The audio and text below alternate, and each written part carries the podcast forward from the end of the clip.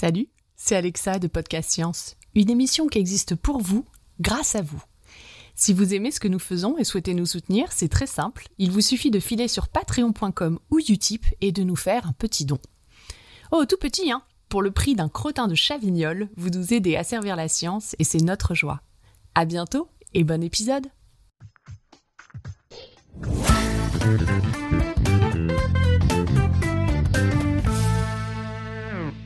Quand on parle de maladie, on pense souvent au petit rhume ou la gastro du voisin.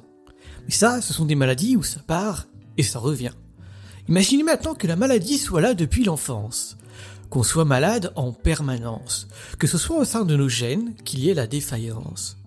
Aujourd'hui, nous parlons de maladies génétiques et nous recevons Marion Aubert-Buca, experte en génétique médicale qui va nous éclairer au milieu des plus rares des maladies génétiques de la clinique à la recherche fondamentale. Nous sommes le mercredi 19 octobre 2022, vous écoutez l'épisode 478 de Podcast Science. Bienvenue.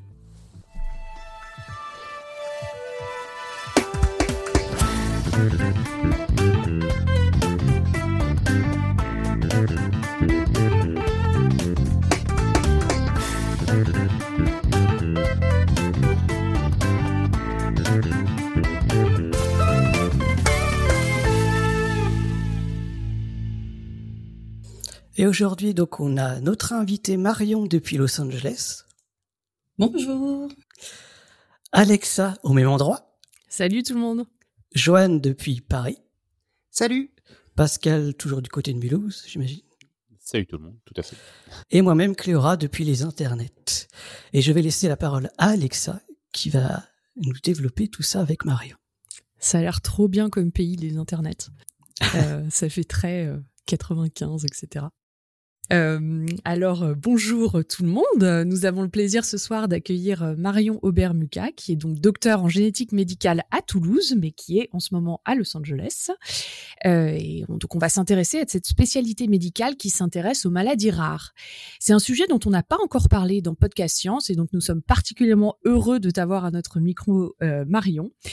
Et comme tu fais, tu es médecin, mais tu fais aussi de la recherche, on va d'abord s'intéresser à ta carrière de médecin, et puis tu nous parleras ensuite de la recherche scientifique sur le sujet, qui t'intéresse aussi euh, beaucoup. Et pour commencer cette interview, on va commencer par une tradition qu'on a dans ce podcast, qui est euh, est-ce que tu pourrais te présenter euh, et nous raconter brièvement ton parcours et ce qui t'a amené à cette spécialité? Oui, ben donc moi je suis interne en génétique médicale, donc actuellement je suis en fin d'internat, je suis en dernière année et j'ai suivi un cursus médecine assez classique. Euh, donc euh, aujourd'hui il y a une réforme qui a été faite au niveau des études médicales, mais à, à l'époque où je l'ai passé c'est à peu près le même cursus. Donc en fait ça commence avec une première année qui est la première année euh, commune aux études de santé. Donc en fait, on a un concours qui sanctionne à la fin de la première année, puis selon son classement et ses envies, on choisit euh, soit euh, kinésithérapie, pharmacie, odontologie, donc c'est dentaire, ou maïotique, c'est sage-femme, ou médecine. Euh, et, euh, et, donc à mon époque, il y avait juste une année donc qui s'appelait la PACES, la P1, première année commune aux études de santé. Aujourd'hui, ça a un petit peu changé. Euh, ils ont fait deux cursus différents qui, qui regroupe cette première année. Donc, soit on passe par l'année qui s'appelle la PASS, c'est parcours accès spécifique santé, ou alors on passe par une année de licence accès santé, mais en fait, euh, au final, ça revient à peu près au même. On a le choix entre les, les, les, différentes voies et un concours qui fonctionne à la fin, avec maintenant un oral. Et je crois qu'au final, euh, la sélection est euh, tout à fait similaire. Donc, une fois qu'on a passé cette première année, on a deux ans de préclinique euh, à l'issue duquel on a un diplôme de formation générale en sciences médicales. Donc, on a surtout des cours à la fac de médecine. Et puis, on a quelques stages par-ci, par-là pour commencer à découvrir un petit peu l'hôpital, les différentes spécialités. Euh, ensuite, à l'issue de ça, on a un deuxième cycle d'études médicales. Donc là, on est euh, externe en médecine. C'est un cycle qui dure trois ans. Et on a euh, globalement stage le matin à l'hôpital, et euh, les cours l'après-midi ou l'inverse. Et pendant ces trois années, on va préparer le, le concours de l'internat. Euh, donc en fait, c'est un concours euh, où on va, euh, c'est un concours national où en fait, à l'issue, à l'issue de ce concours, en fonction de son classement, on va choisir sa spécialité et sa ville. et donc, une fois qu'on a passé ce concours, qu'on a eu son classement, qu'on a choisi sa spécialité où on allait l'exercer, eh bien, on commence le troisième cycle, donc qui est le, cycle de l'internat, où là, ben, on est un jeune médecin et donc on va commencer à exercer, on va se former, on change tous les six mois de stage, de terrain de stage pour aller un petit peu découvrir tous les aspects de notre spécialité avant de, afin de se former euh, définitivement. Et donc la génétique médicale, c'est euh, l'une de ces spécialités qui est euh, assez méconnue. On n'est que 20 internes par an en France, donc c'est une des plus petites spécialités en France. Euh, et euh, moi, pourquoi j'ai choisi ça? Alors initialement, c'est vrai que j'étais partagée pendant mon externat entre la neuropédiatrie et la gynécologie obstétrique. Euh, et en fait, pendant un de mes stages d'externat en neuropédiatrie, euh, à l'époque, j'avais un de mes internes qui était un interne de génétique. Et lui, il faisait euh, six mois dans le service de neuropédiatrie. Et en fait, il m'a parlé de sa spécialité. Et puis, je me suis vite aperçue que, donc oui, c'était une spécialité totalement méconnue, mais vraiment passionnante et, qui regroupe plusieurs branches de ce qui me fascine en médecine. et donc, c'est pour ça que j'ai choisi la, la génétique. Est-ce que tu peux nous en dire plus sur la génétique médicale comme spécialité? Qu'est-ce que c'est exactement que la génétique médicale? Donc en fait, c'est une spécialité qui s'organise autour du diagnostic des maladies génétiques. Euh, les maladies génétiques, on, on a décrit euh, pour l'instant un peu plus de 6000. Et donc, euh, intrinsèquement, c'est la spécialité qui s'intéresse aux maladies rares. Une maladie rare, par définition, c'est une maladie qui touche moins d'une personne sur 2000. Mais euh, si on prend toutes les maladies rares dans leur ensemble, ça va concerner en réalité une personne sur 20. Donc les maladies rares, c'est pas si rare. Et dans 80% des cas, les maladies rares ont une origine génétique. Euh, les 20% restants, c'est des causes variées, multifactorielles, notamment immunologiques. Et puis on a aussi le, contexte des maladies ultra rares, où là on va être euh, sur des, des incidences où on va toucher moins d'une personne sur un million.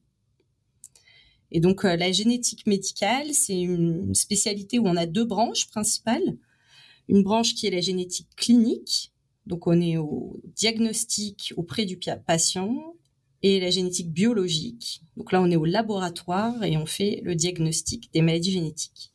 Et l'une ne fonctionne pas sans l'autre. Donc pendant notre internat, on va se former aux deux et on va aller sur des terrains de stage en génétique clinique et en génétique biologique. Euh, pour le type de patient que l'on reçoit, dont on s'occupe, c'est beaucoup d'enfants, euh, principalement atteints de syndrome polymalformatif, qui ont souvent une déficience intellectuelle associée. Mais euh, ça peut être beaucoup plus vaste, beaucoup plus varié. En fait, on a plein de domaines de surspécialisation en génétique médicale avec euh, un domaine d'intérêt particulier. Donc, par exemple, on va avoir la cardiogénétique. Donc, ça va aller des malformations cardiaques aux troubles du rythme. Euh, là, il va y avoir beaucoup de patients adultes. En neurogénétique, euh, on va s'intéresser aux maladies neurodégénératives, aux épilepsies rares. On peut avoir des liens avec la psychiatrie qui sont forts également. On va avoir euh, par exemple la surspécialisation en maladies osseuses, qui moi m'intéresse particulièrement. C'est le groupe des maladies qui touchent le développement de l'os, donc qui vont être principalement responsables de retard statural, mais également de fragilité osseuse. On a l'ophtalmogénétique, donc là c'est toutes les maladies congénitales de l'œil et on va prendre en, charge des patients de tous les âges. Donc au global, on va avoir des patients qui vont être euh, atteints de pathologies qui vont concerner globalement tous les organes, euh, des patients de tous âges, et on est en lien avec pratiquement toutes les spécialités médicales. Alors j'ai une question pour rebondir sur ce que tu as dit tout à l'heure. Tu as dit que vous étiez que 20 en France? Par an. Par an. Il semble qu'il y a énormément de surspécialisation. Du coup, comment est-ce que vous arrivez à tout couvrir? Est-ce qu'il y a des, des, organes qui n'ont pas finalement de, de spécialistes? Non, du coup, on a des surspécialisations par ville. Donc en fait, euh, on va avoir euh, certaines villes qui va avoir son, son pôle de surspécialisation.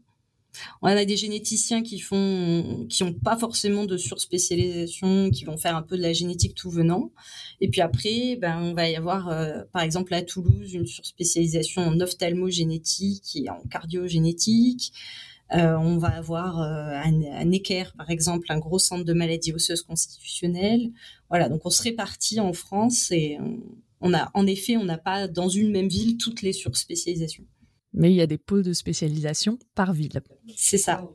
Justement, tu, viens de nous parler de, de ces spécialisations et donc j'imagine que à chaque fois qu'on va chez le médecin, on a une consultation. Et donc je me demandais comment se passe une consultation avec un généticien. Si on vient te voir, qu'est-ce qui, qu'est-ce qui se passe? Donc c'est dans les cadres de la génétique clinique, du coup, dans la branche clinique. Donc quand on reçoit nos patients, c'est des consultations qui sont longues. Euh, ce qui est euh, rare et privilégié en médecine. Pour nous, on a des consultations qui vont de 30 minutes à 1 heure. Donc, euh, on a des consultations où on commence toujours par reprendre l'histoire familiale et où en fait on va réaliser des arbres généalogiques. Et pourquoi on fait ça? Ben, Il y a plusieurs raisons. La première, c'est parce que ça peut nous orienter sur le mode de transmission de la maladie. Euh, donc, euh, pour euh, quelques rappels, le mode de transmission en génétique, il y en a, plusieurs. Donc, il y a les modes de transmission autosomique dominant, récessif ou lié à l'X. on a aussi des cas où la mutation va survenir chez le patient, donc c'est une des mutations spontanées, on appelle ça de novo. mais du coup, si je reprends les modes de transmission un petit peu pour expliquer comment, depuis un arbre généalogique, on peut arriver à, avoir des idées diagnostiques. Donc, euh, si on fait quelques rappels un petit peu euh, de base, donc dans le noyau de chacune de nos cellules, on a euh, donc l'ADN qui est compacté et l'ADN c'est 23 paires de chromosomes et on dit une paire puisqu'on a la moitié qui vient de chaque parent. Euh, il y a 22 autosomes, donc numérotés de 1 à 22, et puis on a les chromosomes sexuels qui sont les chromosomes X et Y, et donc euh, ça va déterminer le sexe, donc XX pour le sexe féminin et XY pour le sexe masculin. Et dans le cadre, euh, par exemple, d'une transmission autosomique dominante, donc comme j'ai dit, tout est en deux, deux exemplaires. Et quand on a une personne qui est porteuse d'une variation pathogène, d'une mutation, dans une seule copie du gène, ça va être suffisant pour exprimer la maladie. Donc c'est une pathologie qu'on dit autosomique dominante. Une seule variation dans une seule copie du gène suffit à être malade. Donc c'est le cas par exemple de l'achondroplasie. C'est la forme de nanisme ou de retard statural la plus fréquente. C'est euh, une naissance sur 25 000 en France. Et donc ça veut dire que si on a un patient qui est atteint d'achondroplasie, à chaque fois qu'il va produire des gamètes, donc des spermatozoïdes ou des ovocytes, il a une probabilité de 50% de transmettre la variation. Donc, il a une probabilité de 50% d'avoir un enfant avec une achondroplasie à son tour. Et donc, euh, si on prend l'arbre généalogique, eh ben, on va avoir une transmission à chaque génération. Donc, on va avoir un parent qui transmet à l'enfant, qui est lui-même hérité des grands-parents, etc. Donc ça, c'est pour le cadre des transmissions autosomiques dominantes. Après, on a le contexte des transmissions autosomiques récessives. Donc là, dans ce cas, il, est nécessaire d'avoir les, deux copies du gène muté pour exprimer la maladie. Une seule mutation, ça ne suffit pas. Quand on a une seule mutation, une seule copie qui est atteinte, on est ce qu'on appelle porteur asymptomatique ou porteur sain. Euh, donc les deux parents, pour transmettre la pathologie, doivent être chacun porteur d'une mutation. Et chacun des deux a une probabilité de 50% de transmettre la copie mutée. Et donc 50% pour chaque parent, ça fait 25% de risque de probabilité au total à chaque grossesse que l'enfant soit atteint et donc qu'il ait lui reçu les deux copies mutées. Euh, c'est euh, l'exemple de la mucoviscidose que vous connaissez probablement. Euh, où en fait c'est une, maladie, c'est la maladie génétique la plus fréquente en population dite occidentale, donc d'origine Europe, Amérique du Nord, puisque en fait, il y a 4% de la population qui est euh, porteuse euh, d'une variation sur, un, sur une copie euh, d'une variation qui est pathogène pour la mucoviscidose. Et donc là, on va avoir des arbres généalogiques où on va avoir des récurrences au sein d'une fratrie. Donc on va avoir des frères et sœurs qui vont être qui vont être atteints et les parents ne sont pas atteints. Et après, on a les, les transmissions liées à l'X. Donc euh, là, on va avoir deux types de transmissions. Dans les transmissions liées à l'X, on a les pathologies récessives liées à l'X. Donc dans les récessives liées à l'X, la femme, par exemple, va être porteuse, mais elle ne va pas être malade. Parce qu'en fait, elle a deux chromosomes X. Elle en a un qui va avoir la variation. Et puis, il va y avoir l'autre chromosome X en face qui, lui, ne porte pas la variation et qui, lui, va compenser. Et donc, on va retrouver au niveau des cellules ce qu'on appelle un biais d'inactivation, c'est-à-dire que euh, les, cellules vont s'arranger pour éteindre complètement le chromosome X qui a la mutation et n'exprimer que celui qui ne l'a pas. Donc les femmes ne sont pas malades dans les maladies récessives liées à l'X. Et les hommes, par contre, ils n'ont pas le deuxième chromosome X pour compenser, ils ont un chromosome Y en face, et donc eux, ils vont tous exprimer la maladie. Donc on va avoir des, formes, euh, des, arbres généalogiques où tous les hommes euh, porteurs sont malades, et euh, voire on peut avoir des, dans des cas de forme létale, par exemple des pertes de grossesse ou des fausses couches prématurées, ou alors, par exemple, on ne va avoir aucun garçon euh, dans euh, l'histoire familiale euh, de, l'arbre généalogique. Et puis après, on a les transmissions dominantes liées à l'X. Donc là, cette fois, les femmes et les hommes sont malades. Et en fait, on va avoir des éléments sur le mode de transmission, puisque l'homme qui est porteur de la mutation sur le chromosome X va forcément transmettre à ses filles. Il ne peut pas ne pas transmettre, mais par contre, il ne va jamais transmettre à ses garçons. Et euh, la femme atteinte, elle, elle transmettra dans 50% des cas, quel que soit euh, le sexe de son enfant. Donc en fait, ça permet d'avoir des, idées, des orientations diagnostiques, de faire euh, cet arbre généalogique pour, pour avoir des éléments en fonction de la transmission de la pathologie. Et en plus de ça, ça nous aide aussi à avoir des éléments sur la pathologie elle-même puisqu'en fait, quand on a des transmissions de pathologies génétiques, on sait qu'il y a des, variabilités euh, intrafamiliales qui peuvent être euh, énormes. Et donc, selon le diagnostic qu'on va évoquer, on peut aller chercher des éléments euh, du spectre phénotypique chez des membres de la famille qui vont être absents chez le cas index. Donc, par exemple, je prends un exemple, on avait eu un patient qui euh, présentait euh, à l'âge de deux ans une épilepsie très sévère avec une déficience intellectuelle et une forme euh, très sévère et il avait des particularités morphologiques quand on l'a examiné où il avait notamment une hyperpilosité. Donc il avait beaucoup de poils.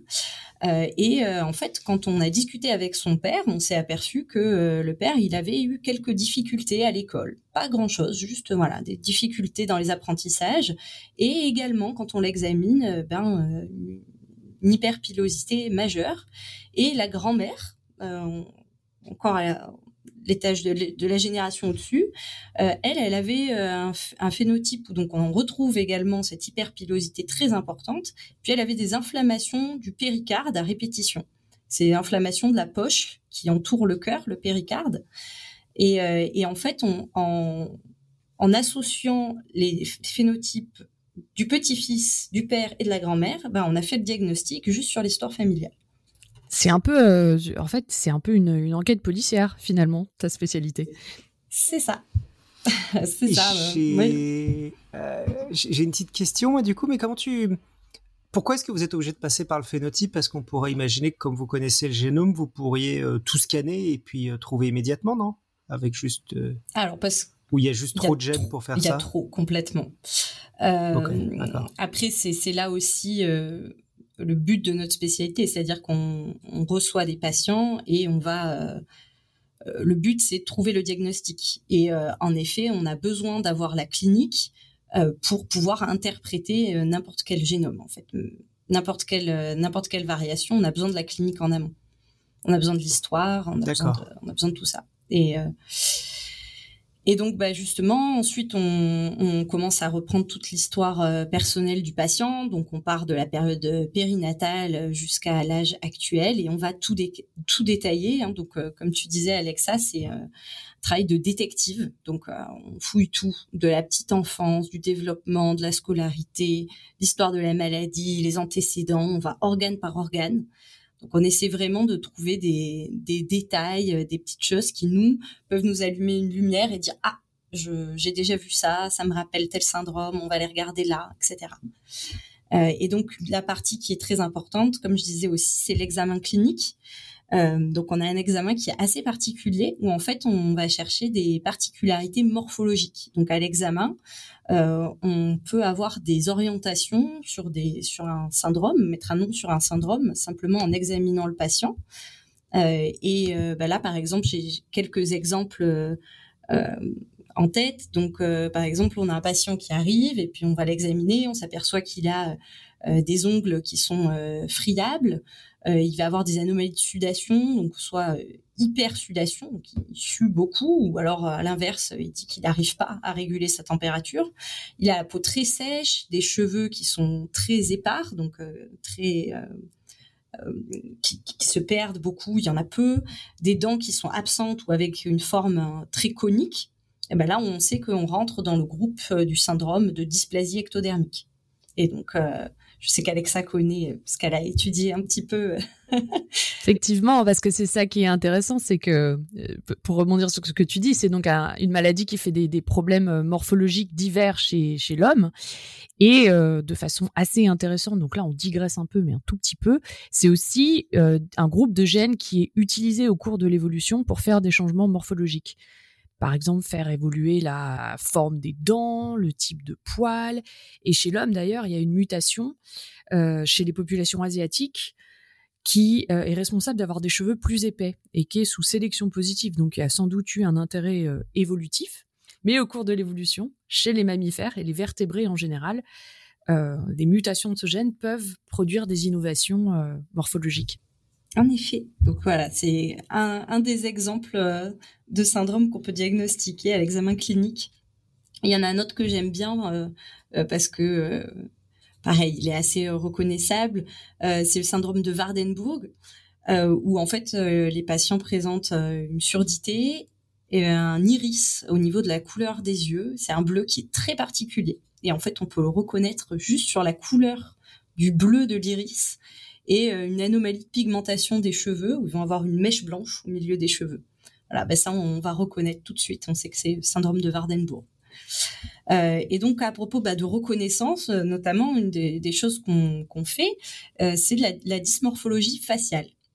Et donc la dysmorphologie faciale, c'est le fait d'être capable de reconnaître un syndrome simplement en voyant le visage.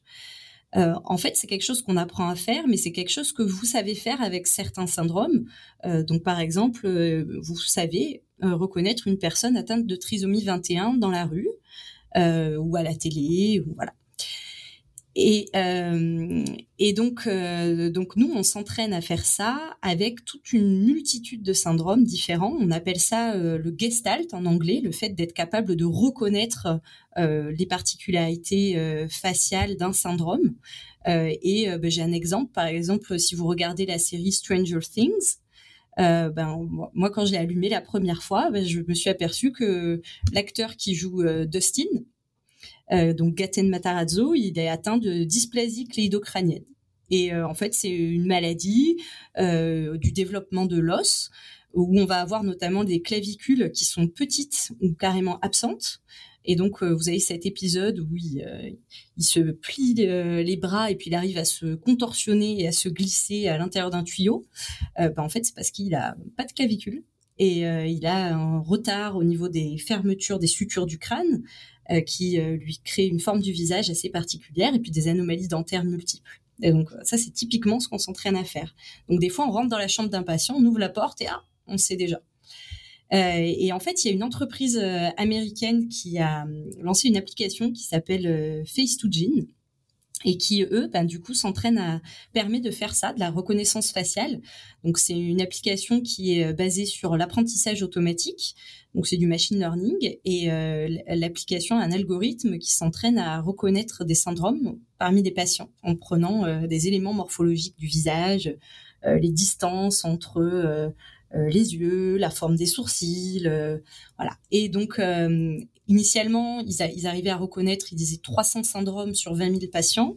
Puis là ils viennent de publier un nouvel algorithme, donc ils ont augmenté leur capacité de de reconnaître plus de 1000 pathologies différentes. Et en fait, ils disent qu'en moyenne, ils ont besoin de 7 photos de 7 patients différents pour être capable d'avoir un bon résultat. Euh, bon, donc ça marche pas toujours puisque des fois on a des pathologies qui sont ultra rares, donc qui sont pas évidentes à reconnaître. Euh, et euh, la dysmorphologie faciale ne fait pas tout, bien sûr, mais bon, c'est vrai que c'est un, outil diagnostique qui est très utile euh, et notamment l'application est assez impressionnante puisqu'ils sont capables des fois de discriminer un gène impliqué au sein d'un même syndrome. Par exemple, il y a un syndrome qui s'appelle le syndrome de Kabuki euh, et euh, il y a deux gènes qui sont liés à ce syndrome, mais nous, on n'est pas capable cliniquement de faire la différence entre les deux. Mais leur algorithme arrive à prédire quel gène va être muté parce qu'en fait, il y a des particularités morphologiques faciales qui sont différentes et que nous, on n'arrive pas à, distinguer en, avec nos, yeux de cliniciens et que l'application arrive à faire. Donc, donc voilà, ça c'est la dysmorphologie faciale. C'est fou. Et alors, ce qui est aussi intéressant, c'est qu'on ne sait pas, euh, on sait pas précisément euh, euh, qu'est-ce qui se passe au niveau du développement pour avoir toujours ce même gestalt, ces, particularités morphologiques. On ne sait pas pourquoi, de la même façon, on ne sait pas pourquoi on ressemble à nos parents. Bon, bah voilà, c'est un petit peu l'idée. On ne sait pas qu'est-ce qui se passe au niveau du développement pour expliquer la dysmorphologie faciale. Donc voilà, donc quand on a fini notre examen clinique, eh ben soit on a euh, un diagnostic précis en tête euh, à l'issue de l'examen, et donc on va aller euh, séquencer et regarder uniquement un gène, voire une mutation. donc par exemple pour ben, l'achondroplasie dont je parlais tout à l'heure, donc ce que je disais, c'est la forme de nanisme la plus fréquente. Ben, c'est la même mutation dans plus de 90-95% des cas. Donc on peut aller juste regarder directement cette mutation et confirmer euh, le diagnostic chez le patient. Puis si on n'a pas d'idée, euh, ou alors euh, c'est plus flou, on ne sait pas trop, ben on peut aller séquencer d'emblée soit l'intégralité de l'exome, donc c'est toutes les parties codantes de l'ADN, ou séquencer d'emblée le génome, donc c'est la lecture complète qui va aussi inclure les introns. Je reviendrai un peu dessus un peu plus tard quand on parlera du laboratoire et de la partie génétique biologique. Et donc, euh, finalement, une fois que tu as lancé ces analyses, j'imagine que ça prend du temps. Enfin, les génomes aujourd'hui, on les séquence rapidement, mais j'ai souvent entendu par rapport à des, amis qui avaient des diagnostics, enfin, qui ont eu des grossesses avec des diagnostics et des choses comme ça, que ces analyses prennent en général du temps. Donc, lorsque tu lances les analyses, tu revois les patients avec le résultat ensuite, j'imagine. Quels sont les délais C'est vrai que c'est long. Euh, on parle de plusieurs mois en général, donc quand on arrive à avoir un, diagnostic, parce qu'en fait il y a beaucoup de cas où on ne trouve pas. Euh, mais euh, on a des on a des patients qui vont attendre des fois quelques mois et parfois plusieurs années.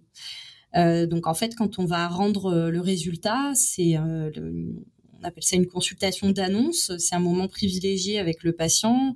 C'est souvent des consultations très intenses puisque ça peut survenir après des, des cas de d'années d'errance diagnostique. Euh, et donc là, c'est très important pour nous, euh, pour le patient, euh, de vulgariser, voilà, d'arriver à expliquer ce qui s'est passé, expliquer le diagnostic avec des mots simples et, surtout, ben, on utilise plusieurs outils. Donc, par exemple, euh, moi, j'utilise beaucoup de schémas pour montrer qu'est-ce qui se passe au niveau de la cellule. Puis, j'aime bien utiliser, par exemple, l'exemple de la recette de cuisine pour expliquer les anomalies. Donc, en fait, ce que je vais expliquer aux patients, par exemple, c'est que bah, je compare notre génome à une immense encyclopédie. Et puis, dedans, on a plein de livres de recettes de cuisine. Et ça sert à fabriquer toutes les protéines qui sont euh, nécessaires au bon fonctionnement du corps. Et puis, ben, si on suit bien, la recette, on a euh, le produit, donc la protéine, qui va bien et tout fonctionne bien. Et donc, en fait, hein, on va comparer les chromosomes au livre de recettes. Donc, on va dire, on a un chromosome, c'est un livre. Bon, ben, on a 23 livres qui sont en deux exemplaires chacun. Et puis, on a des variations d'un livre à l'autre. Et donc, quand on a euh, des anomalies au niveau euh, chromosomique, on va parler d'anomalies au niveau du nombre de pages. Donc, par exemple, je vais prendre euh, mon livre numéro 2 euh, et en fait, euh, il y a une page en moins. Et donc, ben, on comprend bien que si on est en train de suivre une recette de cuisine et que si j'enlève une page entière, ben, je vais vraiment avoir du mal à, fabriquer ma, protéine. Et inversement, ben, des fois, on va avoir une page en plus, la même page qui est lue deux fois. Alors là, c'est plus compliqué d'interpréter parce que est-ce que si je lis euh, deux fois la même page, ben, je vais rajouter euh, deux fois du sucre? Ou alors est-ce que je vais comprendre euh, que c'est deux fois la même chose et, ne pas prendre en compte cette partie? Quand on a une duplication, c'est un peu plus compliqué à interpréter. Donc ça, c'est pour les variations à l'échelle du chromosome. Et puis, on a aussi des variations à l'échelle du gène. Donc là, c'est la variation au niveau, au niveau de la recette en elle-même. Donc, c'est quand on va, par exemple, changer une lettre par une autre. Mais est-ce que le fait d'avoir cette variation elle va avoir un effet qui est euh, bénin ou est-ce qu'il va y avoir un effet qui est pathogène, on appelle. Donc, est-ce que la variation, elle va avoir un impact ou non? Ça, c'est plus difficile à comprendre. Et du coup, ben, par exemple, je prends l'exemple de la recette du gâteau au chocolat. Donc, je sais qu'il me faut 100 grammes de beurre. Bon, bah, si j'enlève un R à beurre, je vais pouvoir comprendre la recette et je pourrais tout aussi bien faire le même gâteau sans impact au final. Mais par contre, donc là, ça, va être l'exemple d'une variation bénigne. Et puis, si j'enlève un zéro aux 100 grammes de beurre et que je mets 10 grammes au lieu de 100 grammes de beurre, bah, cette fois, le résultat final, il va être très différent. Ou un kilo. Mon gâteau, ça va pas être le même. Mais dans ce cas-là, ça fera un kouign-amann. donc voilà, donc c'est c'est ce moment où on va où, c'est important, je pense qu'on vulgarise pour euh, permettre d'expliquer euh, aux, patients et aux parents de bien se représenter euh, ce qui s'est passé. Alors c'est drôle parce que sur le en, biologie du développement on, utilise euh, enfin j'avais utilisé cette analogie aussi dans, dans l'épisode la recette des, êtres vivants. Euh, c'est vraiment une, une analogie qu'on qu'on utilise parce qu'effectivement le, le, génome c'est un peu un livre et puis ensuite le, le, développement ce qui est ce que tu regardes aussi finalement c'est la recette euh, pour permettre de faire un, un être vivant.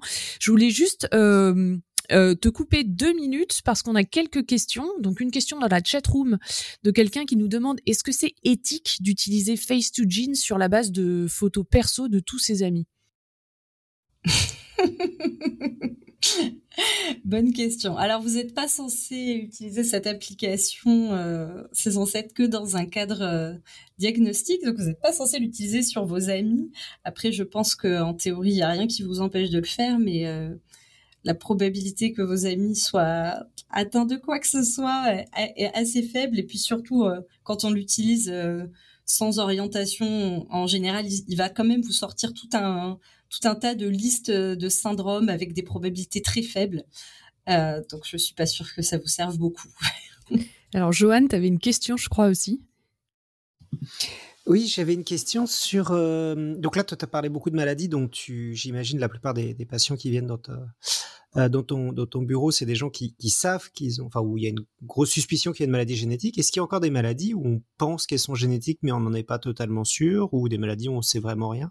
Enfin, on ne sait pas si elles sont génétiques ou pas. Ah oui, bien sûr. Oui, oui. Euh, il y, a, encore énormément à, connaître, hein, mais, oui, euh, notamment bah, pour, il y a des maladies, il y a des groupes de pathologies où, par exemple, la sclérose latérale amyotrophique, c'est une maladie où on a une dégénérescence des neurones moteurs au niveau de la partie latérale de la moelle épinière, bah, c'est des maladies où dans 80% des cas, la cause, elle n'est pas génétique. On a 10% des cas où la cause est génétique, euh, mais du coup, on peut avoir un patient qui vient nous voir avec cette pathologie et on va essayer de voir si la cause est génétique ou pas. Mais dans 80% des cas, bah, c'est des causes qu'on n'a pas, dont on n'a pas encore euh, identifié les, tenants et c'est des causes multifactorielles probablement euh, par environnemental, on ne sait pas très bien.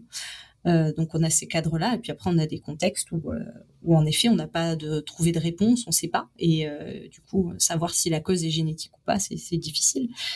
Oui, on a aussi tout un, contexte de pathologie du développement embryonnaire où les causes ne sont pas génétiques. On va par exemple avoir des brides amniotiques qui vont couper un membre au niveau du développement du bébé, donc bah, ça est-ce que euh, si on a un membre en moins, la cause elle est liée à une bride, donc euh, qui a qui a coupé euh, le membre au niveau du au moment du développement, ou alors est-ce que c'est une cause génétique? Voilà, c'est on, a les, deux possibilités complètement. Et Cléora avait une question aussi, je crois. Oui, tu parlais carrément de membres qui qui est plus là en fait. Et aussi, de, tu as insisté sur euh, la clinique comme quoi euh, ça se voyait sur le visage et physiquement en fait. Mais c'est la majorité des maladies génétiques comme ça? Ou ça se voit physiquement? Qui ont non, euh, la majorité, c'est difficile à dire. disons qu'une grosse partie des patients avec des syndromes génétiques, donc un syndrome, c'est, on appelle un syndrome une association de symptômes. Donc quand on a plusieurs organes qui sont touchés, euh, souvent on va avoir une dysmorphologie faciale associée. Euh, non, après il y a plein de pathologies d'organes où on va avoir juste un organe affecté et euh, où on va pas avoir de, répercussions au niveau de la dysmorphologie faciale. Donc non, ça marche pas dans tous les cas. C'est quelque chose qu'on fait beaucoup parce que, comme je disais, la majorité de nos patients sont des, des enfants avec des syndromes polymalformatifs. Et dans ce cas, on a très souvent des signes cliniques qui vont qui vont nous orienter, mais c'est pas euh, c'est pas toujours le cas. pathologie génétique qui touche uniquement le cœur, on va pas avoir d'autres répercussions au niveau de l'examen clinique, par exemple. Et du coup, dans tes consultations, euh, puisque ça a l'air quand même très complexe, euh, il me semble que tu es souvent accompagné d'un conseiller en génétique, c'est ça? Est-ce que tu peux nous en dire plus? Oui, complètement. Donc c'est un, c'est un métier euh, où en fait, c'est donc pour accéder au métier de conseiller en génétique, il faut qu'il passe par un master en conseil génétique. Donc en général, ils font une, licence en biologie et ensuite ils font deux ans de master en conseil génétique. Euh, et en fait, c'est euh, donc les conseillers en génétique nous nous aident euh, à accompagner les patients et les familles. Et donc ils ont un rôle majeur de prise en charge des apparentés, on appelle ça, donc de prise en charge de la famille. Une fois qu'on a posé le diagnostic, c'est eux qui vont expliquer puis réaliser les enquêtes familiales chez les apparentés pour savoir bah, est-ce que les parents sont également porteurs des variations, euh, et puis ensuite, euh, on va voir par exemple un cousin qui veut savoir euh, connaître son statut vis-à-vis d'une mutation. Va aller voir directement un conseiller en génétique. et puis, conseiller en génétique, ils nous aident ils, ont un rôle qui est majeur, notamment en, dans le contexte prénatal. Donc, pour aider à encadrer les analyses génétiques. Et là, on a diverses portes d'entrée euh, dont on reparlera après euh, et ils ont un rôle qui est très important dans le cadre du conseil génétique en pré-symptomatique également donc le, le contexte présymptomatique, c'est quand on a, euh, on est porteur d'une variation euh, génétique, d'une mutation, mais on n'a pas encore développé les symptômes. Et donc on cherche à savoir euh, son statut vis-à-vis de la maladie pour savoir est-ce que est-ce qu'on est porteur, est-ce qu'on est à risque ou non de développer la maladie. Et en fait, on a deux contextes. On a un contexte qu'on va dire actionnable, donc où on a la possibilité de faire des actions thérapeutiques ou préventives dessus. Donc il y a un exemple que vous connaissez probablement qui est en oncogénétique. On va avoir un patient qui va être porteur d'une mutation dans le gène BRCA1 ou BRCA2, donc avec un haut risque de cancer euh, du sein ou de l'ovaire. Et donc, si on sait que, euh, par exemple, la mère est porteuse, on peut aller regarder la présence de la mutation chez ses, filles. Et puis, ben, si elles sont porteuses, on va pouvoir faire une action préventive avec un retrait des, des glandes mammaires, euh, ou par exemple en cardiogénétique, il y a des maladies avec des troubles du rythme cardiaque euh, qui sont héréditaires. Et, euh, eh bien, pareil, on va pouvoir proposer des, traitements préventifs si on sait qu'on est porteur de cette mutation. Et après, il y a un contexte présymptomatique qui est plus compliqué d'un point de vue éthique notamment, qui sont les contextes des maladies non actionnables. Donc là où on n'a pas de, on, on, peut rien faire hein, globalement, c'est des, des œuvrants. Alors des petites choses, mais on n'a pas de, thérapeutique. Euh, par exemple, je pense à une maladie qui s'appelle la maladie de Huntington, qui est une maladie neurodégénérative qui se déclenche vers 40 ans. Et donc, pour l'instant, on n'a pas de traitement pour cette maladie. Et euh, on sait que la pénétrance est complète, donc ça veut dire qu'à passer un certain nombre de répétitions à l'intérieur du gène, on sait qu'on va déclencher cette maladie. Et c'est une maladie qui est transmission autosomique dominante, donc 50% de risque de la transmettre. Euh, et donc, quand on la déclenche à 40 ans, eh bien, la question des enfants, souvent ils ont déjà, c'est des patients qui ont déjà des enfants, donc la question pour eux se pose de savoir s'ils veulent savoir s'ils sont porteurs ou non euh, de, la variation dans, le gène, euh, puisque ben, du coup ça va poser une question pour eux qui est ben, avoir un petit peu une épée de Damoclès quelque part. Euh, donc c'est des questions qui sont euh, très compliquées, c'est des, des discussions longues euh, où on fait des consultations en trio avec un conseiller en génétique et une psychologue. On a plusieurs prélèvements qui sont réalisés. Voilà, donc on a ces, contextes-là notamment on travaille beaucoup avec les, conseillers en génétique. Oui, alors avec j'imagine des, des, histoires aussi personnelles qui sont vraiment vraiment très compliquées émotionnellement et, et pour le, futur et l'avenir de, des familles. Euh, et donc tu parles de, tu viens de nous parler de la maladie de Huntington, donc qui est une maladie extrêmement grave étant donné qu'elle, on peut pas la guérir et qu'elle se termine sans arrêt par la mort. À côté de ça, tu nous as aussi parlé des maladies liées au, par exemple, les liées à la voie EDA et ce genre de choses qui sont voilà, qui sont problématiques avec des problèmes morphologiques et de sudation, mais qui sont moins graves. Est-ce qu'on peut prédire la gravité des pathologies génétiques et, je pense notamment en, prénatal? Est-ce que lorsque tu identifies un problème, tu peux dire à quel point ça va être grave ou pas? J'imagine que pour certaines, tu peux, mais pas pour tout. Euh, oui, c'est un peu ça. C'est-à-dire que pour certaines euh, pathologies génétiques, on a des éléments pronostiques. Euh, il y en a où on connaît très bien les évolutions des maladies. Il y en a où c'est beaucoup plus difficile de prédire parce qu'on a des fois des pathologies avec des présentations extrêmement variables. Et c'est vrai que ça pose beaucoup de questions dans le contexte prénatal. Euh, puisque ben en fait on a on a plusieurs contextes quand on voit des, patients en donc des, femmes enceintes, quand on reçoit un couple, euh, il y a le conseil, euh, le contexte du conseil génétique où les, le couple vient et veut éviter la récidive d'une pathologie génétique, donc soit parce qu'ils sont euh, porteurs eux-mêmes, atteints eux-mêmes, ou alors parce qu'on est dans le cadre d'une transmission récessive et il y a eu un premier enfant atteint et il y a 25% de risque de récidive. Donc euh, là, ils veulent éviter la, récidive d'une pathologie. Donc on va proposer des, tests euh, en prénatal, des tests génétiques, qui peuvent être soit des tests invasifs, donc notamment avec l'amniosynthèse que vous connaissez euh, peut-être, donc c'est prélèvement du liquide du placenta. ou alors on a des tests qui sont non invasifs, donc avec ce qu'on appelle le DPNI, le dépistage prénatal non invasif, où on peut rechercher les mutations à l'intérieur de l'ADN fœtal sur le sang maternel. Ça veut dire qu'on arrive à regarder sur le sang de la mère directement. Euh, ensuite, on a le contexte du cadre diagnostique prénatal, où on va on va avoir les gynéco-obstétriciens ou euh, sages-femmes qui, à, l'examen de l'examen de la patiente, euh, vont identifier des anomalies à l'échographie. Eh bien, du coup, nous, on va chercher à identifier la cause génétique, essayer de comprendre ce qui se passe, si c'est une anomalie du développement, euh, essayer d'expliquer, euh, de trouver le diagnostic avant la naissance et de pouvoir donner des éléments pronostiques, euh, en sachant que, ben voilà, il y a des syndromes où on sait que on a une présentation qui est dans 100% des cas extrêmement sévère, et puis il y en a où on a, par exemple, un risque de 30% de déficience intellectuelle. Donc ça veut dire que dans 70% des cas, ben, il n'y en a pas. Euh, bon bah qu'est-ce qu'on qu'est-ce qu'on fait de cette information? Voilà, c'est des, des, grandes discussions là aussi.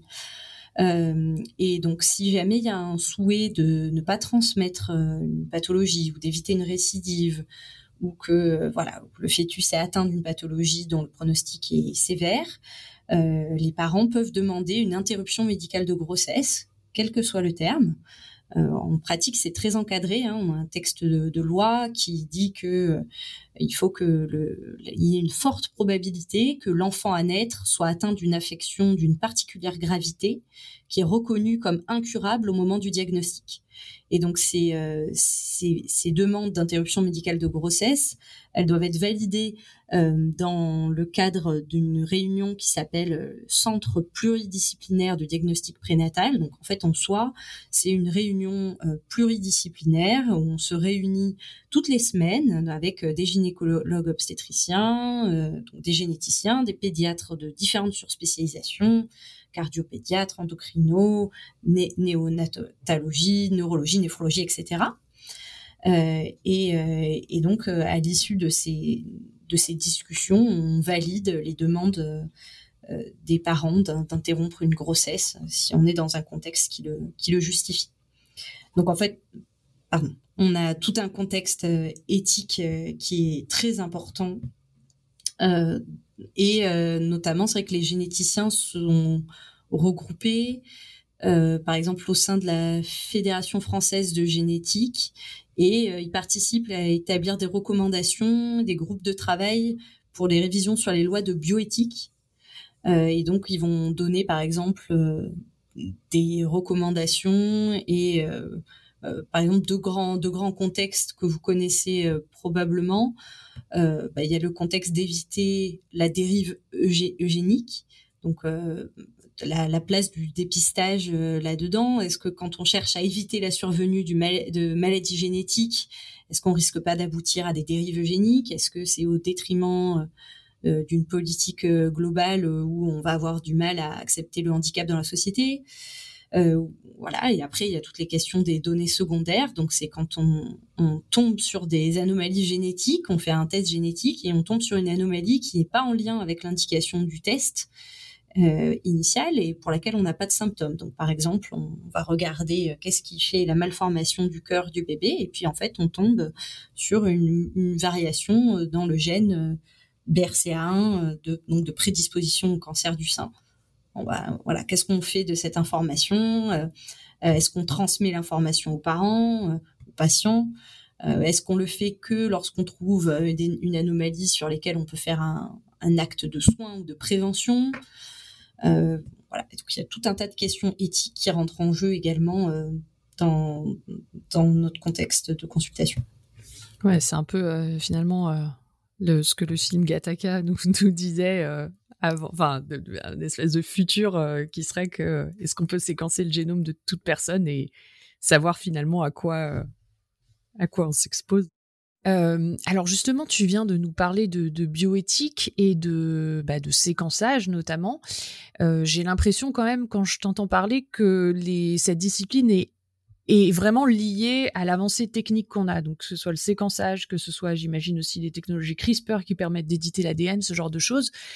Euh, est-ce que tu as aussi cette impression pour ta discipline et quelles sont les avancées qui te semblent particulièrement prometteuses? Euh, Oui, complètement. Euh, c'est vertigineux. Enfin, si on reprend l'historique des évolutions en génétique biologique, on est exponentiel sur la vitesse à laquelle on arrive à développer des nouvelles techniques. et donc, si je reprends un petit peu l'histoire et puis bah, comment ça fonctionne justement en, génétique biologique au labo. Euh, on a deux pans. On a ce qui s'appelle la cytogénétique, donc c'est euh, l'étude au niveau des chromosomes. Euh, et donc initialement, on faisait et on fait encore des études de cariotype. Donc le cariotype, le principe, c'est qu'on va classer les chromosomes par paire, par paire de cariotypes en fonction de leur taille. Donc les chromosomes 1 à 22 et puis XY. et ça permet de voir des grosses anomalies, des anomalies de nombre. Donc par exemple un chromosome entier en plus, trisomie 21 ou euh, un chromosome euh, Y en moins, euh, un chromosome sexuel en moins. Donc, par exemple, avoir un seul chromosome X, ça s'appelle le syndrome de Turner. On peut aussi voir au cariotype des anomalies de structure si elles sont très grosses. Donc, par exemple, des, délétions, un morceau de chromosome en moins qui va être très, important, ou une grosse duplication, un morceau en plus, des translocations, donc un bout d'ADN qui part à un autre endroit. Donc ça, c'est le cariotype. Et puis euh, ensuite, on a développé une nouvelle technique qui permet d'avoir une résolution euh, bien meilleure, euh, qui s'appelle la CGH array. CGH array, c'est pour hybridation génomique comparative sur micro-réseau d'ADN. On appelle ça aussi analyse chromosomique sur puce à ADN. puce pourquoi? Parce qu'en fait, on, va utiliser de très nombreuses sondes, donc des dizaines de milliers de sondes, qui vont cibler des régions différentes dans le génome. Et donc, euh, on va, euh, par exemple, prendre tout l'ADN du patient, on, va mettre des sondes en rouge, et puis on va prendre l'ADN témoin et on va mettre des sondes en vert. Et on va, les mettre ensemble et on va comparer le nombre de copies. Donc, en fait, euh, si on a autant d'ADN chez le patient que chez le témoin, on va avoir un mélange du rouge et du vert. Donc, on va avoir la sonde qui va être jaune. Puis si on a plus d'ADN chez le témoin, on va avoir une sonde qui va s'allumer en vert. Donc on sait qu'on va avoir une délétion euh, chez le patient. Et inversement, si on a plus d'ADN chez le, témoin, voilà, ça va s'allumer en rouge. Donc on sait qu'on a une duplication, on a plus de matériel chez le patient. Voilà, c'est comme, comme ça que fonctionne la, la CGHRE. Et donc ça permet de voir avec une résolution bien meilleure que le cariotype euh, des délétions ou des duplications. Euh, à des niveaux assez fins. Donc l'idée, c'est euh, arriver à prendre la bonne focale pour savoir est-ce que est-ce qu'il faut que je regarde à, un niveau plus large ou un niveau plus zoomé. donc ensuite, on a les, techniques dont je parlais tout à l'heure de, de DPNI, donc dépistage prénatal non invasif. Donc c'est sur le sang maternel quand la, quand la mère est enceinte, euh, dans son sang, on arrive à retrouver à la fois un mélange de l'ADN maternel et puis un mélange avec de l'ADN fœtal. Euh, et donc c'est l'ADN qui vient des, cellules du placenta initialement. C'est des tout petits fragments d'ADN qui circulent librement en dehors des cellules. Euh, et donc euh, cet ADN, il n'a pas de fonction connue pour l'instant, et c'est probablement issu de la dégradation des cellules. Et en fait, on peut le détecter dès la septième semaine de grossesse, donc c'est assez tôt. Euh, et puis, on sait que la quantité euh, d'ADN fœtal qu'on va détecter sur le sang de la mère va augmenter au fur et à mesure de la grossesse. Donc, on, va arriver à mieux détecter en milieu et fin de grossesse, bien évidemment. Le but, c'est de détecter tôt. Euh, et en fait, on l'utilise aujourd'hui couramment en diagnostic pour en dépistage, pour le dépistage de la trisomie 21. Euh, mais ça peut permettre aussi, ben, par exemple, de déterminer le sexe fœtal. Donc, euh, dans le cadre de, de pathologies liées à l'X, dont je parlais plus tôt, ben, on peut savoir si on, a un, enfant qui est un garçon et par exemple, on sait que le garçon va forcément être atteint. Euh, ça permet d'avoir un diagnostic rapide ou bien d'éliminer la présence d'une mutation si elle est d'origine paternelle notamment. Euh, et bientôt, on sera même capable de distinguer euh, l'origine de la mutation si elle vient de la, mère également. Donc, on pourra, on, est en train d'arriver à faire du diagnostic sur le sang maternel, donc pour éviter les prélèvements invasifs. on arrive à faire du, diagnostic sur, sur prélèvement de la mère.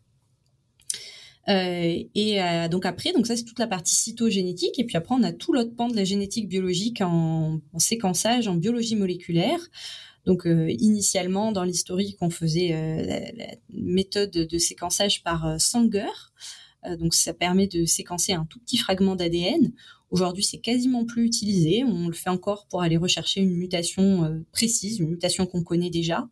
Euh, soit dans le cadre d'une enquête familiale, soit par exemple euh, dans la, maladie dont je parlais tout à l'heure, la chondroplasie, où on sait que c'est toujours la même mutation. Bah, on va aller directement regarder cette mutation en Sanger. Après, on a la possibilité de faire des séquençages de panels de gènes. Donc on va euh, regarder un groupe de gènes qui ont été choisis, soit parce qu'ils sont groupés en fonction du même phénotype. Donc on va avoir par exemple tous les panels de gènes de maladies osseuses, ou alors un groupe euh, physiopathologique. Donc, on va avoir par exemple le panel ciliopathie. On va regarder uniquement des gènes qui codent euh, pour des protéines euh, impactant le cil primaire, par exemple. Et après, on peut aller séquencer l'exome. Donc là, on va séquencer toutes les parties codantes des 23 000 gènes. Et ensuite, on va, en s'aidant des cliniciens, euh, et euh, on va essayer de trouver la mutation en, allant, on peut, on screener derrière hein, et puis regarder quand même un groupe de gènes à l'intérieur de l'exome. Euh, et aujourd'hui, la médecine d'aujourd'hui et de demain, on va dire, bah, c'est le séquençage entier du génome. Euh, donc il y a un grand plan en France qui s'appelle le plan France Médecine Génomique, dont le but est de faire du diagnostic chez les patients uniquement par de l'analyse de génome on, sait que euh, l'analyse de génome est un peu plus compliquée à, réaliser parce qu'il y a des portions qui sont difficiles à analyser, euh, difficiles à interpréter. Il y a des régions répétées, euh, par exemple, qui sont très difficiles à séquencer. les régions introniques, intergéniques, on a du mal à interpréter. Donc, c'est un peu les challenges de demain. Euh, et, euh, et, donc, on a deux laboratoires de, séquençage de génome en, d'un point de vue diagnostique en France, euh, qui sont des plateformes nord de la France, sud de la France. Donc, c'est Sequoia et Oragen. Pour l'instant, il y a 5000 diagnostics, je crois, qui ont été rendus dans ces trois dernières années. Et donc, une fois qu'on a séquencé et qu'on a trouvé des mutations, bah, l'idée, c'est l'interpréter. Donc, est-ce que la variation qu'on a trouvée, elle est bénigne? Donc, est-ce qu'elle a finalement aucun impact sur la protéine, ou alors est-ce qu'elle est pathogène Est-ce que c'est elle qui est responsable euh, de la pathologie? Euh, Et donc, on va utiliser un faisceau d'arguments. On va regarder euh, la fréquence de la population, de la variation en population générale. Si elle est très rare, ben c'est plus susceptible d'être responsable. Alors que si elle est très fréquente en population générale, bon bah on va plutôt l'éliminer. On va regarder l'impact de la variation sur la protéine. On va regarder si elle a déjà été décrite dans la littérature. On va euh, regarder euh, l'arbre généalogique. Est-ce qu'il y a une ségrégation au niveau de la famille? Toutes les personnes atteintes sont porteuses de la mutation, etc. Euh, et puis, euh, et puis, ben voilà. Donc, on va essayer de faire notre notre rendu de résultats basé sur ces faisceaux d'interprétation. Et euh, par exemple, quand on quand on trouve pas, ben on, peut euh, on peut utiliser des outils supplémentaires. Euh, par exemple, on a un, outil quand on va trouver une mutation dans un gène, mais on ne sait pas du tout ce qu'elle fait, on n'a pas assez d'éléments pour, pour rendre le résultat, ben on peut la mettre sur une base de données qui s'appelle Gene Matcher. Euh, moi, j'appelle ça le Tinder de la génétique, euh, où en fait, on va, euh, on va, on va dire bon bah voilà, moi j'ai un patient, il a ça, il a cette mutation, et on va avoir des gens dans le monde qui vont nous contacter en disant ah ben moi je suis au Japon et je trouve que j'ai un patient, il a un phénotype similaire, que j'ai aussi une mutation à peu près la même ou parfois carrément la même, ah ben on va se mettre en commun et ça va. C'est des outils d'aide avec les, réseaux en fait pour arriver à, préciser et puis aboutir à un rendu diagnostic pour le patient. J'imagine que tu peux aussi peut-être croiser avec des bases de données de souris mutantes et des choses comme ça qui peuvent aussi avoir des phénotypes euh, qui peuvent nous renseigner. Tout à fait. Alors tu parles de rendement diagnostique, donc il me semble c'est un peu le quand, tu parles de rendement diagnostique, c'est un peu à quel point ton diagnostic va aboutir ou pas. Euh, ce que tu as l'air de dire, c'est qu'on a des cas où on ne trouve pas, euh, pas, on ne connaît pas la cause de la maladie. Je me demandais ce qui se passe pour ces patients. Ben, on a on a plusieurs cas euh, donc soit en effet euh, on, a soit on a une mutation et on ne sait pas si elle est responsable soit on a un patient chez qui on n'a vraiment rien trouvé et donc là dans ce cas on va on va on va utiliser nos réseaux. Donc on va demander des avis auprès des collègues hein, en local. On peut demander au niveau régional. On a des réunions par thématique. Euh, et puis on a des réunions aussi au niveau national, donc on a pas mal d'associations. On a l'association des internes et jeunes généticiens, qui s'appelle la SIGF, euh, qui est assez active et qui organise euh, tous les troisièmes jeudis du mois, l'après-midi, des présentations de cas cliniques. Euh, donc en fait, euh, le matin, on, se réunit. Le matin, on fait des, on a des présentations euh, autour d'un thème, et puis l'après-midi, on va présenter des cas cliniques. Et donc, on va essayer de présenter des cas où on n'a pas de diagnostic pour essayer d'avoir des avis des autres généticiens, dire ah bah en fait, moi ça me rappelle tel patient, et puis on va se mettre en commun et on va aboutir à un diagnostic ensemble. Après, on a des cas où, ben, dans le, dans le cas où on a trouvé une mutation et on ne sait pas si elle est responsable ou non, ben on, on, va partir un, plus en recherche.